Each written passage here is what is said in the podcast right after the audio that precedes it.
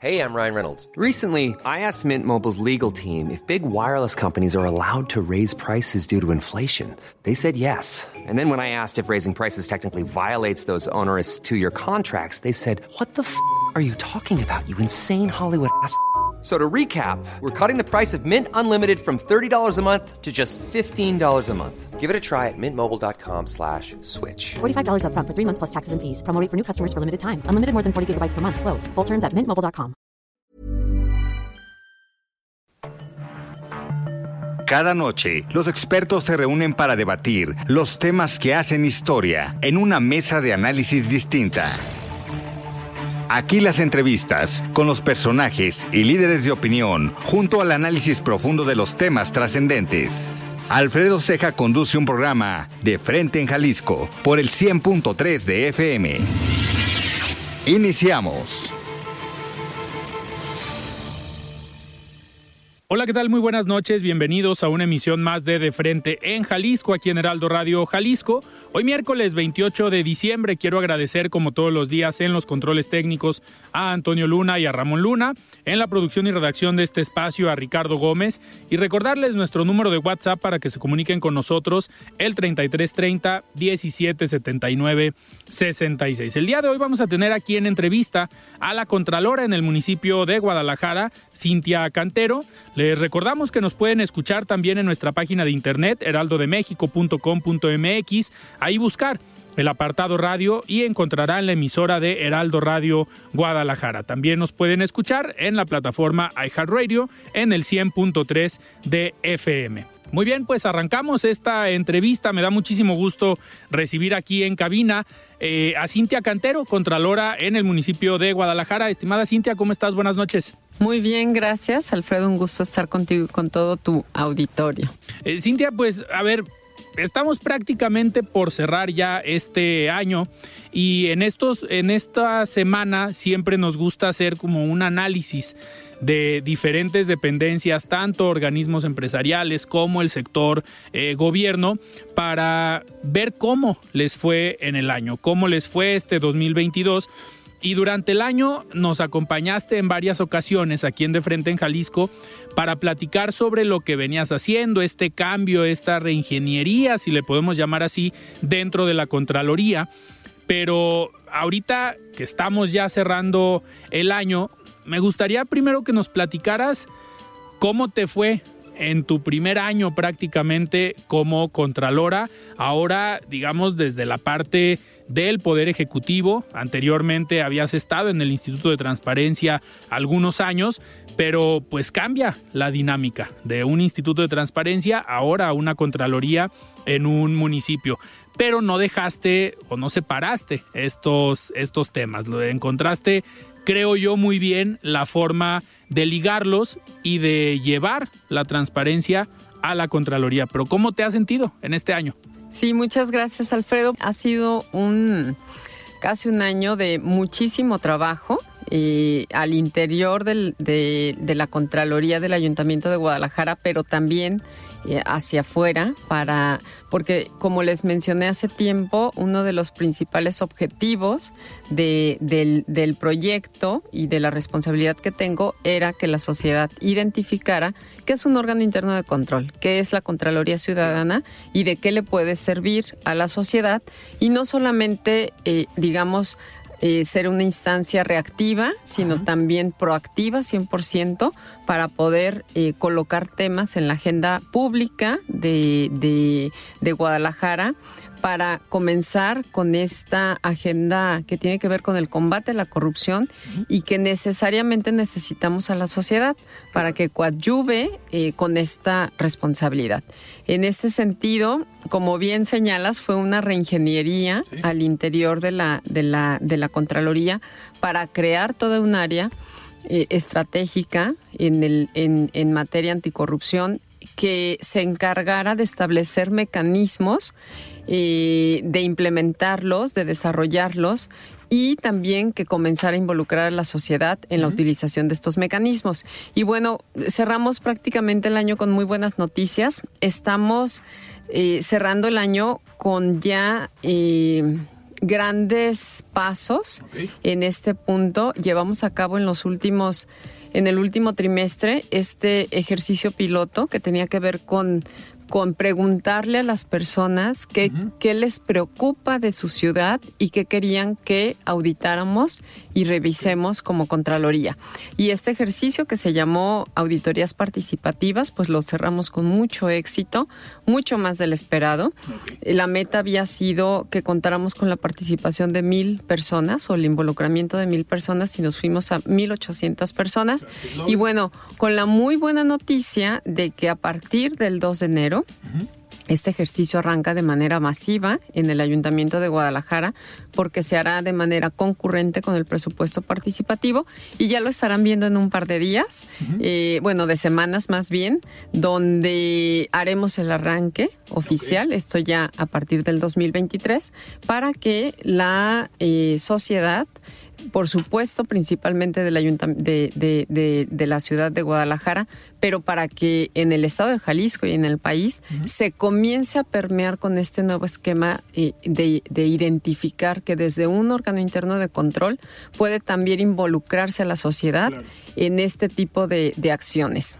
Y, lo estaremos viendo porque, insisto, la intención es que sea de manera masiva. Tuvimos muy buena respuesta, hubo conexión de las personas y, y precisamente es lo que queremos, que la sociedad comience a vigilar a sus autoridades, a las diferentes dependencias que conforman el, el, municipio de Guadalajara, pero que en caso de que no encuentren eh, respuestas a, sus demandas o bien que detecten que hay acciones o hechos de corrupción, eh, pues acudan a la Contraloría Ciudadana de Guadalajara para denunciar esos, esas acciones o bien las omisiones en que puedan incurrir cualquier servidor público. Y para esto, además de este ejercicio de auditorías participativas, pues tuvimos una labor de, capacitamiento, de capacitación y acercamiento hacia las ocho zonas de Guadalajara en donde a través de eh, el Comupac, que es un consejo de participación ciudadana del ayuntamiento, donde está conformada por puros ciudadanos, a través de, este consejo y de la, de la dirección de participación ciudadana, en el transcurso del año estuvimos capacitando a, a, ciudadanos de las diferentes zonas. De hecho, les acabamos de entregar un distintivo básicamente a los, a los coordinadores, a los consejeros de este, de este comité, porque eh, pues gracias a ellos pudimos llegar a, un gran número de, ciudadanos ya completamente capacitados y con el conocimiento de qué mecanismos existen para presentar denuncias, y cuál es la labor de la Contraloría y también qué otros mecanismos van a existir. El ciudadano va a poder vigilar las compras que realiza el Ayuntamiento de Guadalajara también a partir del 2 de enero, y de manera a través de un sistema completamente comprensible para el ciudadano. También va a poder vigilar las obras, el 100% de las obras públicas de Guadalajara, todas aquellas que se liciten, a través de una plataforma que le permite eh, vigilar de manera muy sencilla al ciudadano de a pie, no a técnicos y especializados en esa materia. El ciudadano también va a poder, y ya lo puede hacer en este momento, pues denunciar a cualquier inspector, lo puede identificar, porque ya las fotografías de los inspectores, todo el padrón de inspectores está, en una plataforma y ya pueden eh, denunciar, y de hecho ese, ya es un mecanismo que está.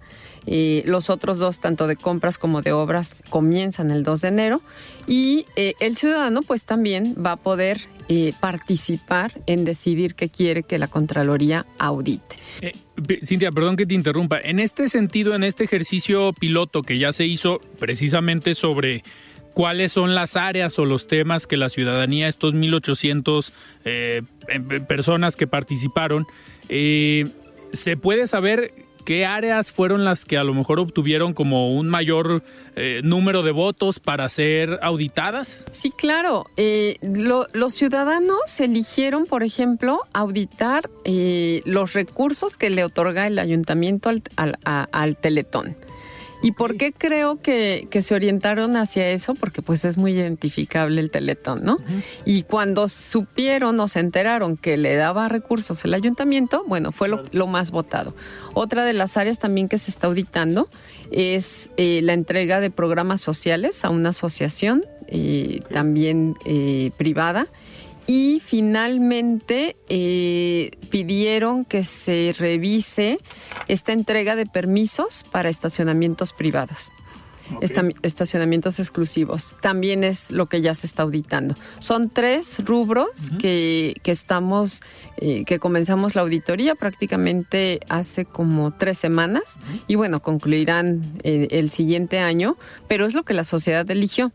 Para el siguiente año vienen eh, también, digamos, dependencias o programas muy identificables para la sociedad sobre los cuales ellos votarán.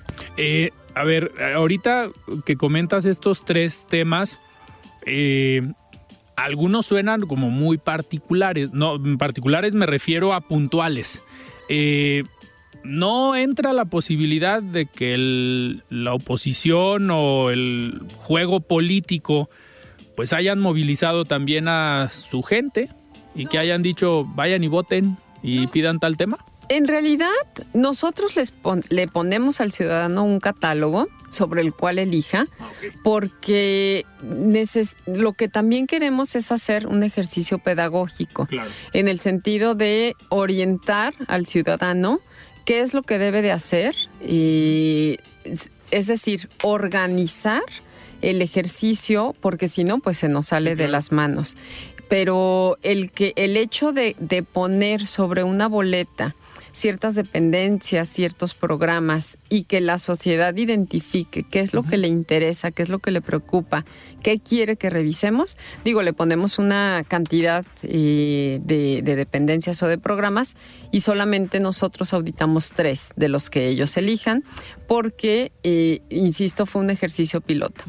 El ejercicio que viene evidentemente va sobre más, eh, más áreas eh, que ellos puedan elegir, pero también todo lo que elijan por presupuesto participativo, que esto es lo que estaremos presentando el próximo año, todas las obras que se elijan, todas van a ser auditadas. De entrada, todo lo que elijan que se realice en obras o, o que se ejecute va a ser auditado. Pero además vamos a auditar aquellas eh, dependencias o programas que también eh, elijan y que sean de su preferencia. Eh, Cintia, en, este, en estos casos, digo, me doy cuenta que le estás dando un giro a la Contraloría y por eso la intención, creo yo, de llamarle Contraloría Ciudadana a esta, a esta área, porque muchas veces pensábamos eh, que las Contralorías estaban nada más para hacer auditorías, cumplir con un plan anual de auditorías y ese plan anual de auditorías quedaba sujeto a la voluntad o al, al interés del mismo Contralor. Que si bien lo pasas a un cabildo o lo pasas a una junta de gobierno para que lo aprueben, pero pues la lista de lo que se va a auditar pues dependía directamente del, del Contralor. En este caso, esa es la intención de abrirlo para que la misma ciudadanía elija. Si queremos eh, 100% involucrar a la sociedad, este tipo de decisiones que anteriormente se manejaban de forma completamente discrecional o con base también en áreas de riesgos, eh, que eso es algo muy válido y que la Contraloría Ciudadana también lo continúa haciendo, porque eso nunca va a dejar de existir, la parte de, de identificar áreas de riesgo con base en denuncias, eh, el histórico, etcétera, no va a dejar de existir, pero también queremos que, digo, son una gran cantidad de dependencias y de programas los que se manejan en un y sobre todo en un en un municipio. Y bueno también queremos hacer partícipe al ciudadano para que eh, también nos diga que quieren que, que auditemos. Y también lo más importante Alfredo es que ellos le van a poder dar seguimiento a los resultados. No solamente de lo que ellos elijan sino del 100% de las auditorías incluso del programa que apruebe la propia contraloría. Eh, las audi- los resultados de las auditorías son completamente públicos y evidentemente el ciudadano le puede dar seguimiento a lo que se está revisando. Precisamente eh, eh, este cambio que tú mencionas eh, es algo que, que, que va con toda la prevención desde un órgano interno de control o Contraloría. Y, y que a nosotros nos interesa mucho que, insisto, la acción de vigilar ya no nada más quede en la autoridad, sino que quede completamente abierta y que el ciudadano se acostumbre a, a estar vigilando lo que es de ellos, porque finalmente todo lo público eh, nos pertenece a la sociedad, a los ciudadanos, y como tal, pues tenemos que cuidar tanto a quienes administran eso que es público, como eh, pues lo que nos pertenece, que es los bienes, el dinero, eh, todo absolutamente lo que es público es de todos y de todas eh, los que conformamos la sociedad. Por lo tanto, pues tenemos que estar al pendiente de eso. Ahorita eh, que haces esta división de pues de lo que revisa o audita una contraloría, también muchas veces pensamos que es nada más el recurso. Y no necesariamente, el recurso financiero es una parte, pero entra también el patrimonio, pero entra también el recurso humano. Eh, en, este, en esta baraja, digamos, de temas que tienen que revisar, eh, ¿cómo le están haciendo? Por ejemplo, obviamente llegan denuncias, pero también ustedes en su plan de auditorías, pues vas eh, viendo estas áreas de riesgo, pero este año, ¿con qué se encontraron? Sí, eh, fíjate que nosotros también es algo que en lo que estuvimos trabajando todo el año y también en el próximo mes de enero, la Contraloría eh, vamos a, a- a lanzar una plataforma desde la Contraloría para que cualquier persona le pueda dar seguimiento a su denuncia de principio a fin, Alfredo, que puede identificar qué porcentaje de avance lleva, en qué área de la propia Contraloría se encuentra, a quién se denuncia más, qué áreas del ayuntamiento se denuncia más, eh, las denuncias si son de hombres, si son de mujeres, eh, es decir, va a poder darle seguimiento a todo este, es, esta, este trabajo que se realiza en un órgano interno de control y que generalmente muy pocas personas tienen acceso a esa información. Nosotros le estamos llamando Contraloría en Datos y lo vamos a lanzar también. eh, como, como son muchos mecanismos los que vamos, los que tenemos ya ya por lanzar. Estaremos, espero estarles dando espacio en el mes de enero para, para darles su, su espacio a cada uno, pero les estaremos informando de, de- de estos. Y bueno, quiero decirles que eh, uno de los grandes cambios que tuvimos al interior de la Contraloría es que se recibían muchos reportes de servicios y no tanto denuncias. En las denuncias lo que tenemos que identificar bien como sociedad es denunciar hechos de corrupción u omisiones. Eh, y en este sentido, muchas de las personas lo que denunciaban eran eh, pues la Fallas de falta, servicios. fallas de servicios, etcétera. Entonces, tuvimos en, en- en lo que va del año alrededor de 367 denuncias que entraban por los siete mecanismos que tenemos en, en la Contraloría y que además están con certificación ISO eh, 9001, en donde nos obliga la Contraloría a darle respuesta al ciudadano en siete días. Respuesta en cuanto... Una diaria. Sí, respuesta en cuanto a que si su denuncia se canaliza al área de investigación o que si se trata de un reporte y se canaliza a otra área o si no hay elementos. Y en este sentido fue uno de los grandes cambios que hicimos porque justo antes del séptimo día le estamos dando respuesta a todo ciudadano que presenta una denuncia. Eh, no más tiempo, no más tiempo. En, en siete días tiene la información de que si su denuncia se pasó a investigación o que si no tiene elementos o si fue un reporte, se canaliza al área y se le informa qué área se canalizó. Y eh, imagínate, de las 367 denuncias que, que se presentaron, 68 solamente fueron turnadas a investigación. Todas las demás estamos hablando de que eran reportes. Reportes que no le corresponde a la Contraloría atender. Sin embargo, no los estamos dejando sin atender, sino que le estamos diciendo al ciudadano hacia dónde, hacia qué área, qué le tienen allá. que atender, etcétera. Que este ya es una gran ventaja porque no se deja al ciudadano solamente sin, sin respuesta, sino que se le informa. Y bueno, de estas 68 denuncias que están en, en proceso, también sumamos aquellas que se arrancan de oficio, eh, sumamos aquellas que se derivan, por ejemplo, de, eh, de las auditorías y que se derivan procedimientos de, derivado de las responsabilidades en auditorías, o también aquellos que no presentaron, por ejemplo, sus declaraciones patrimoniales a tiempo. Por lo tanto, en investigación tenemos como 242 investigaciones abiertas.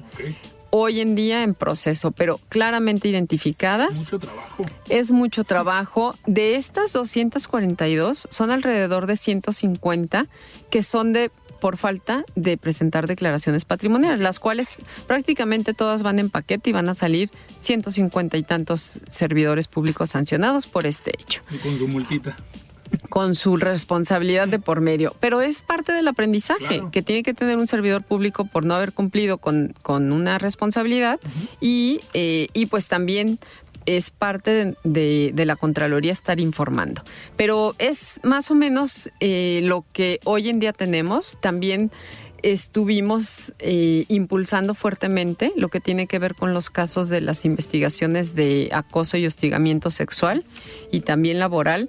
Y en este rubro, eh, pues comunicarles que estamos aplicando un protocolo eh, especializado en esta materia para que, las de- para que las investigaciones avancen, en primer lugar, con perspectiva de género y en segundo lugar, más rápido.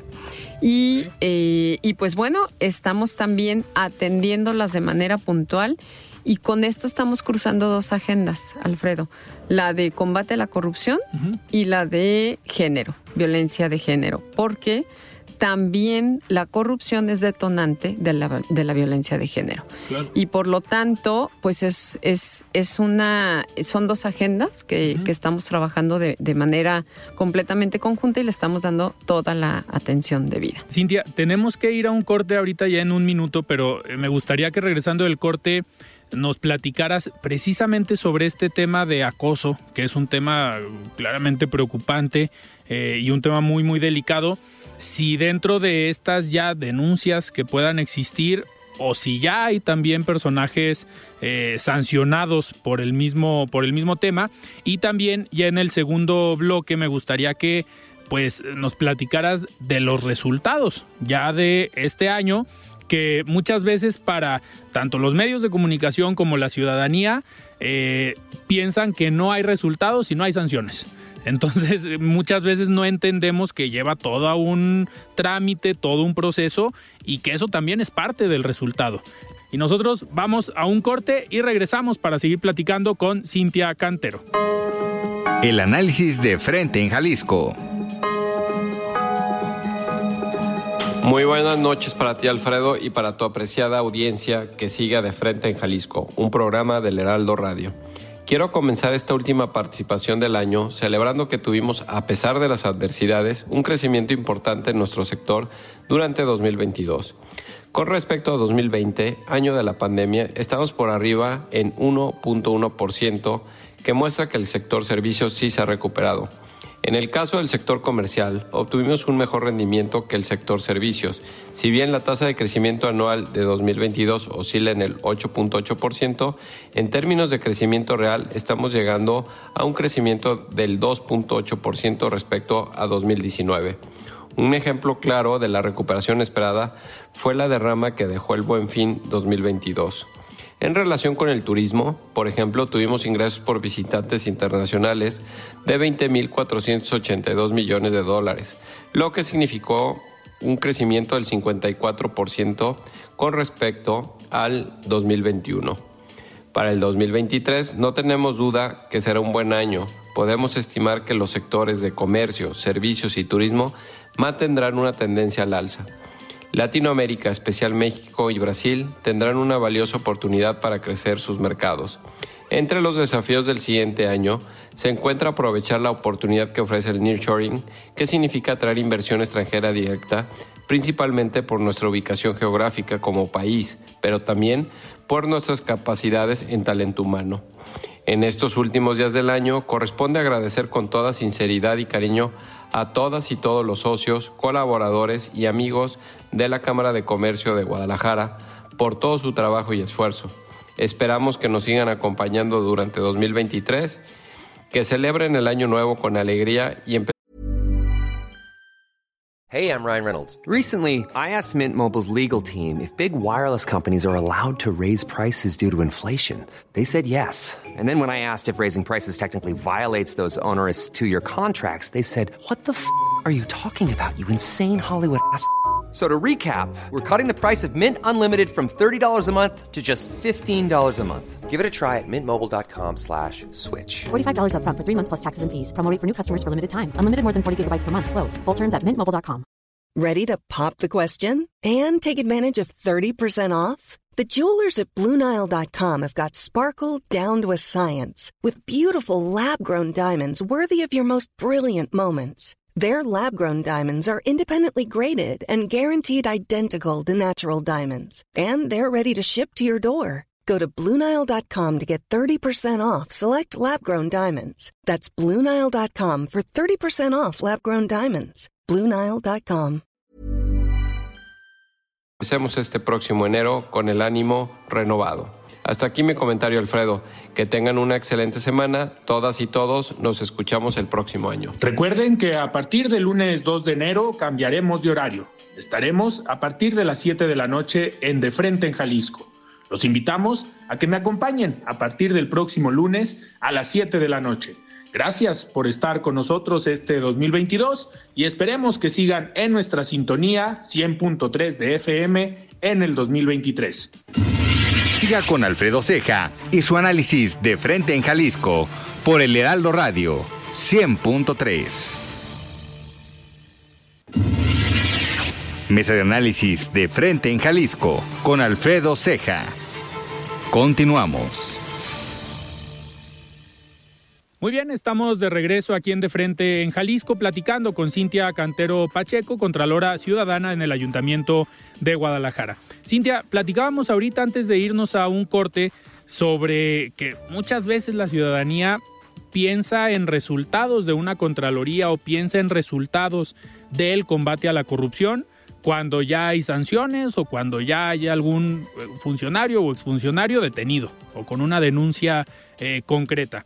En este sentido, eh, todo este trabajo que hiciste de la reingeniería, de eh, implementar nuevos mecanismos, tanto de participación ciudadana como de rendición de cuentas y todo el tema de auditorías, pues se tiene que ver traducido ya en procesos, en seguimientos de procesos puntuales en contra de quien no hizo bien su chamba o quien no hizo su chamba.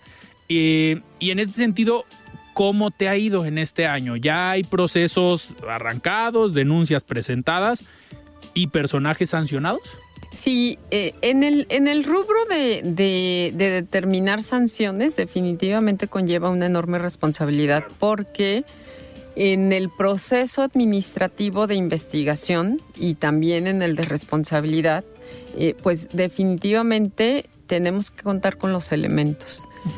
Un órgano interno de control no puede, eh, eh, no puede resolver con base en apreciaciones o en valoraciones personales. O en tweets. Y en ese, sí, o en, en ese sentido, el trabajo técnico que hacemos tiene que ser completamente exhaustivo para contar con los elementos.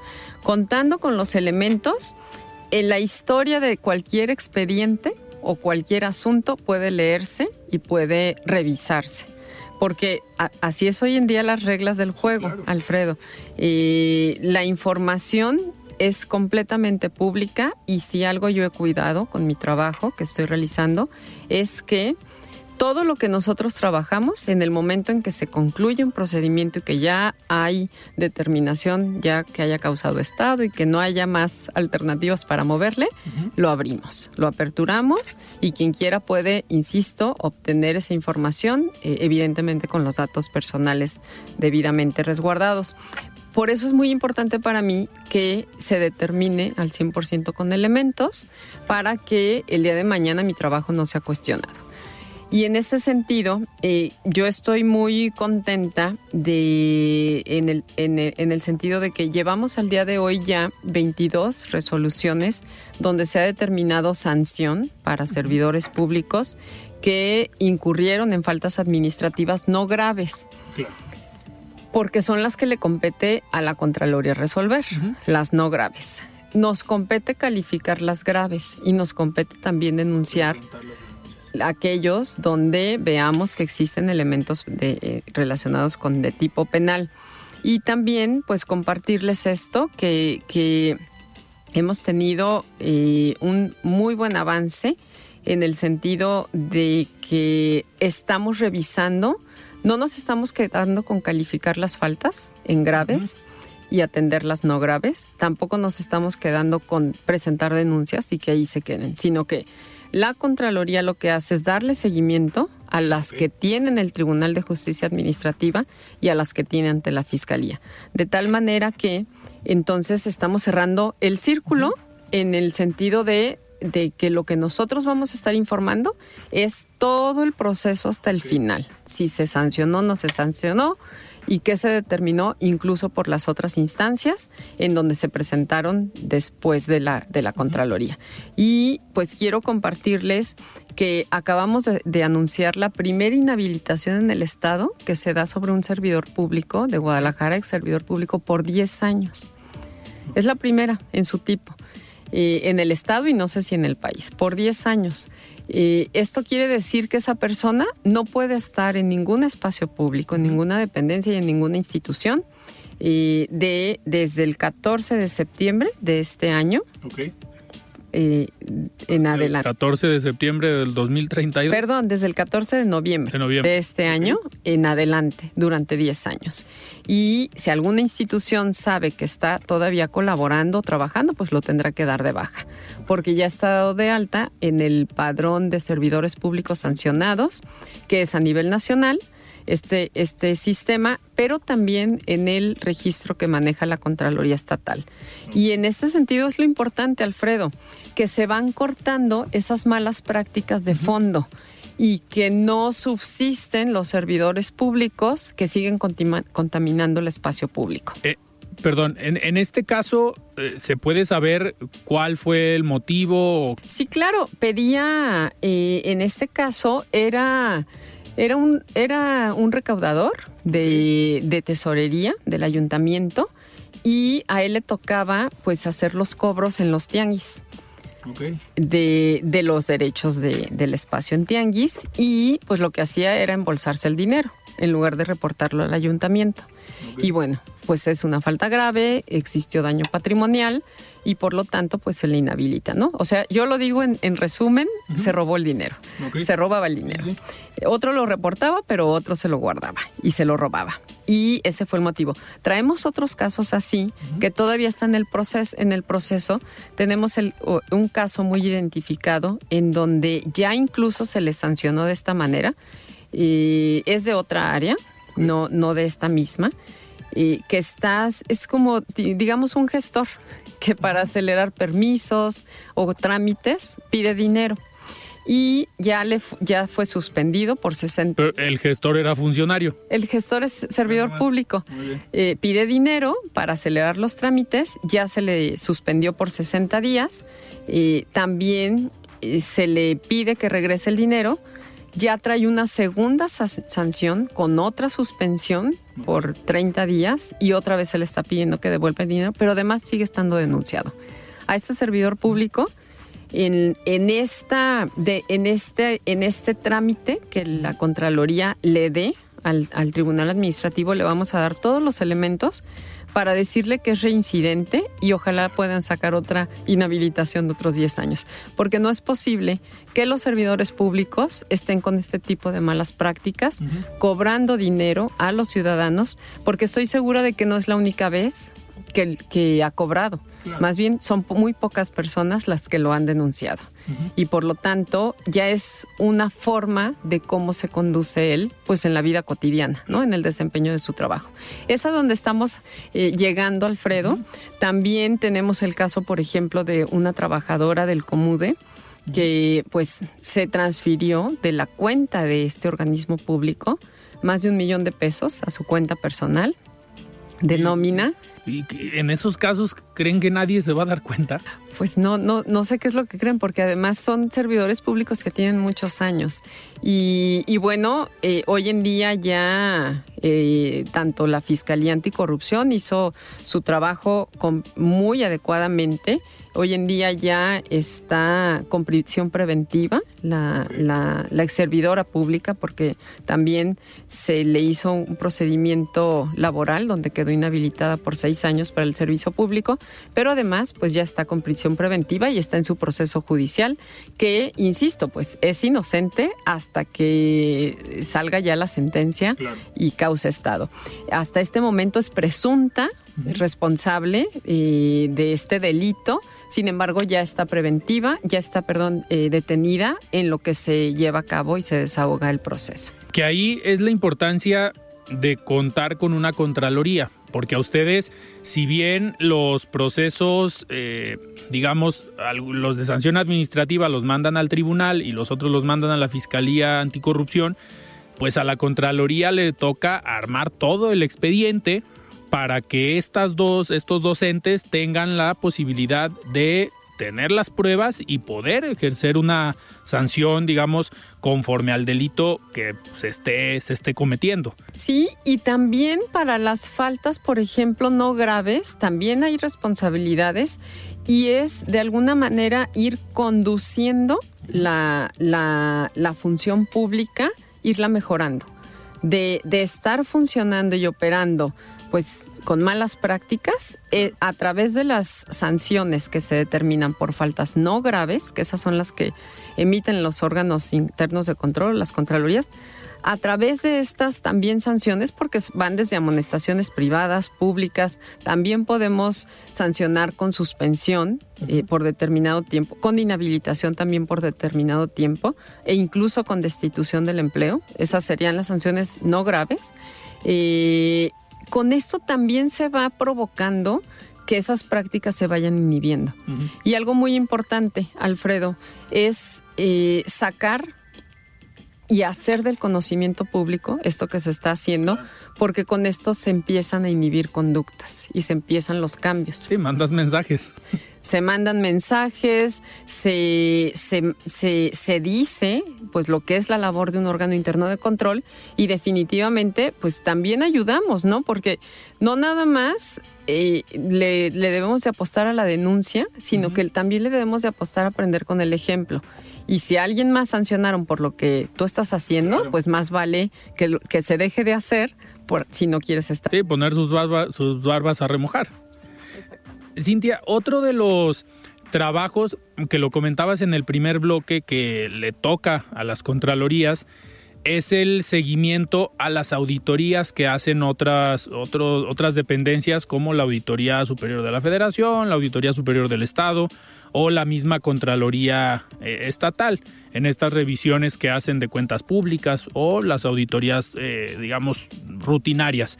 En este, en este tema, cómo les ha ido con el seguimiento de las auditorías eh, de estas tres o cuatro dependencias. Sí, tenemos muy buena comunicación y coordinación con, con las otras instancias, en este caso tanto con la Auditoría Superior del Estado, con la Auditoría Superior de la Federación y definitivamente también con la Contraloría del Estado, eh, que son las, digamos, las tres instancias que, que, que se vinculan con el órgano interno de control de Guadalajara para la atención o la solventación de, de estas auditorías. La ventaja que hemos tenido nosotros como Contraloría, digamos, eh, municipal, es que tratamos de auditar, al menos en obra pública, que es lo más auditable, uh -huh. tratamos de auditar casi el 100% de todas las obras que se llevan a cabo en Guadalajara okay. y en tiempo real, que esta es una ventaja. Sí, cuando te llega la auditoría federal o ya estatal, está, ya está. Ya está. Ya está incluso auditada por nosotros, uh -huh. porque vamos auditando en tiempo real. Y esto es una muy buena práctica que nos ha permitido traer conocimiento de todo lo que se está realizando. Para nosotros el reto no está tanto en, en atender las, las observaciones de, las, de los otros órganos internos de control a nivel estatal o, o federal, sino que nuestro reto sería que la sociedad se, se enseñe a auditar y que ellos mismos vigilen.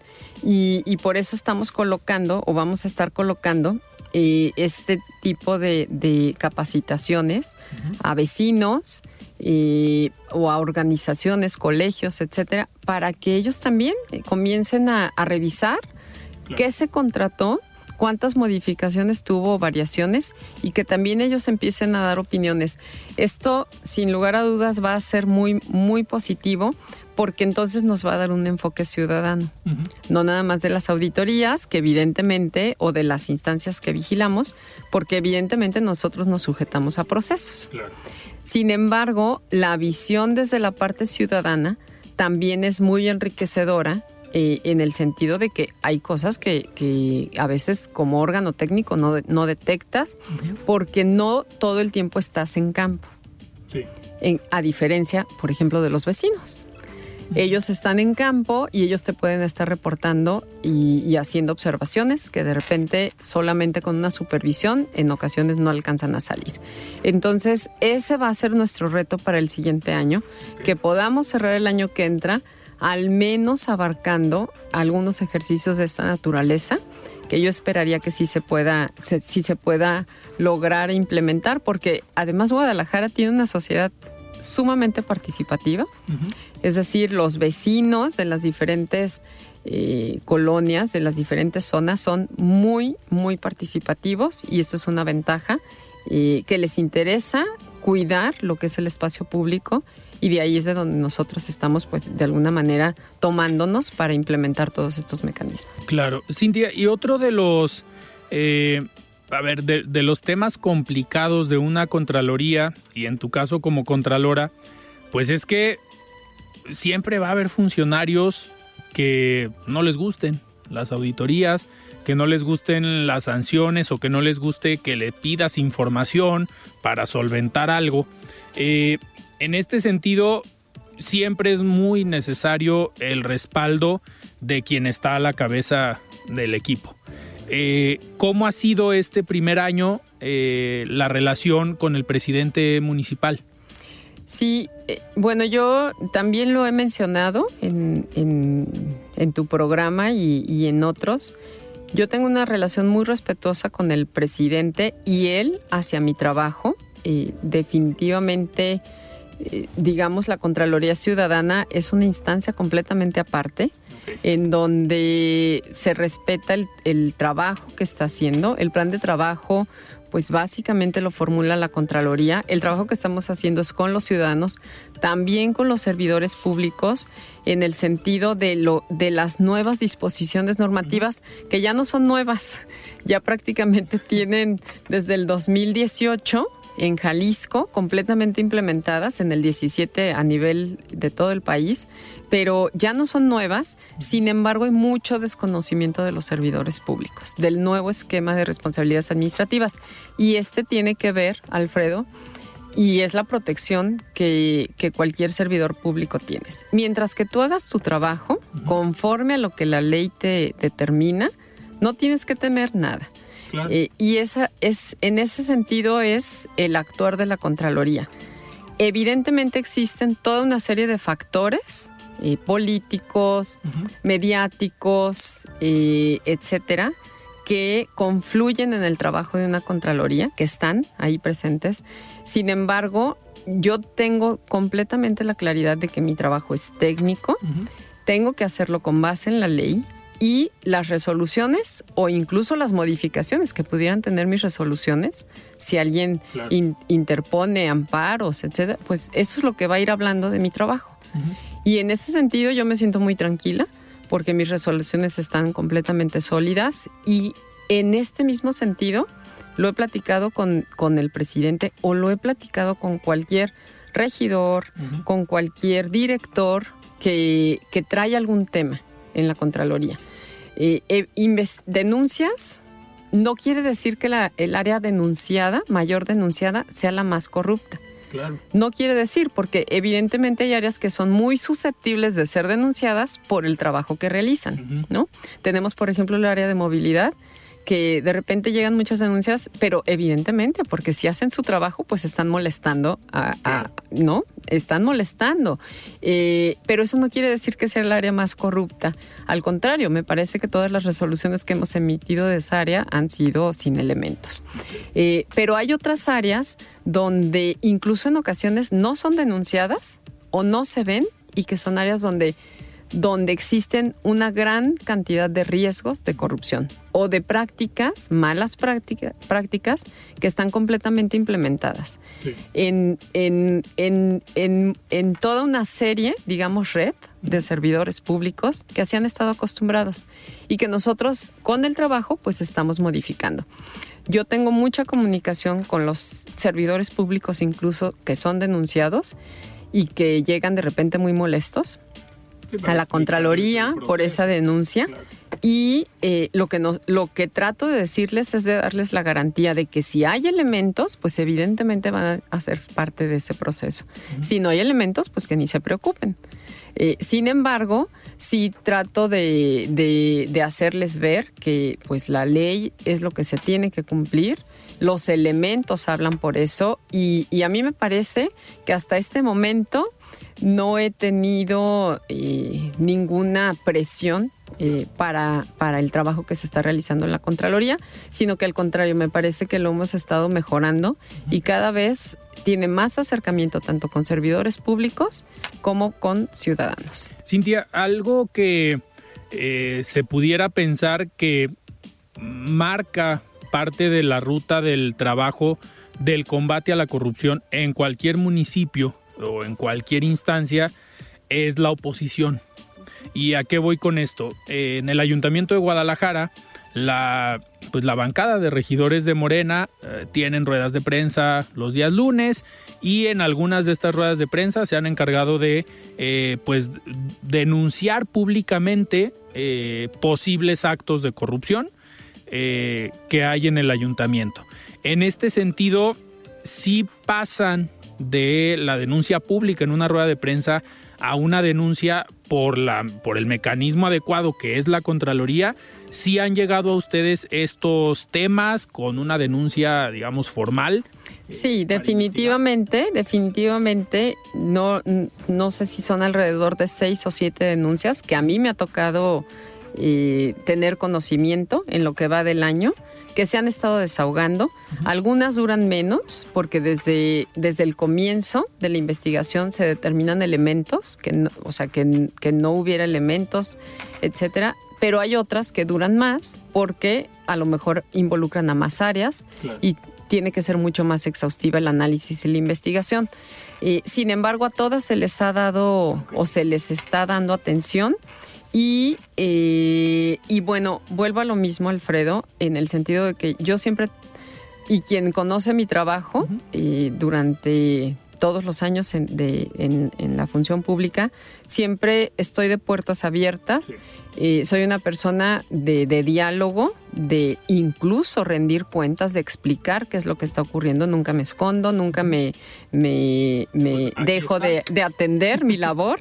Y en este sentido, eh, siempre he estado muy abierta con, también con, con los regidores de, de que, que, están denunciando estos casos semana con semana. Eh, y, vuelvo a insistir, mis resoluciones o las resoluciones hablan cuando hay elementos y cuando no hay elementos. E insisto, el trabajo que desarrollamos en la Contraloría tiene que sujetarse a, este trabajo técnico y no a valoraciones o apreciaciones. Perfecto. Cintia, pues yo te agradezco que hayas estado hoy aquí en De Frente en Jalisco. Prácticamente estamos cerrando el año y pues éxito para el próximo año 2023 y feliz año nuevo. Muchas gracias Alfredo y agradecerte a ti y a todo el equipo de, tu programa y de, la estación por toda la, apertura también que han tenido, porque ustedes son replicadores de lo que, de lo que estamos haciendo y pues desearles un, un feliz 2023 eh, y, y, también, por supuesto, un gran cierre de año 2022. Perfecto. Pues platicamos con Cintia Cantero Pacheco. Ella es Contralora Ciudadana en el Ayuntamiento de Guadalajara. Yo soy Alfredo Ceja. Nos despedimos. Muy buenas noches. Recuerden que a partir del lunes 2 de enero cambiaremos de horario. Estaremos a partir de las 7 de la noche en De Frente en Jalisco. Los invitamos a que me acompañen a partir del próximo lunes a las 7 de la noche. Gracias por estar con nosotros este 2022 y esperemos que sigan en nuestra sintonía 100.3 de FM en el 2023. Alfredo Ceja los espera de lunes a viernes a las 9 de la noche para que junto con los expertos y líderes de opinión analicen la noticia y a sus protagonistas. Esto fue De Frente en Jalisco, otra exclusiva de El Heraldo Radio. ACAST powers the world's best podcasts. Here's a show that we recommend. The Real Housewives is a guilty pleasure for most, but if you're looking to not feel guilty about that pleasure, tune in to Everything Iconic with me, Danny Pellegrino, where I break down all the messy moments and behind the scenes antics of Bravo's popular franchise. And on Everything Iconic, I also interview celebrity guests like Kelly Ripa, Kiki Palmer, Drew Barrymore, Cameron Diaz, and more about their guilty pleasures, their past work, and so much more. So if you're pop culture obsessed and find yourself watching way too much reality TV like me, tune in to Everything Iconic with Danny Pellegrino wherever you listen to podcasts.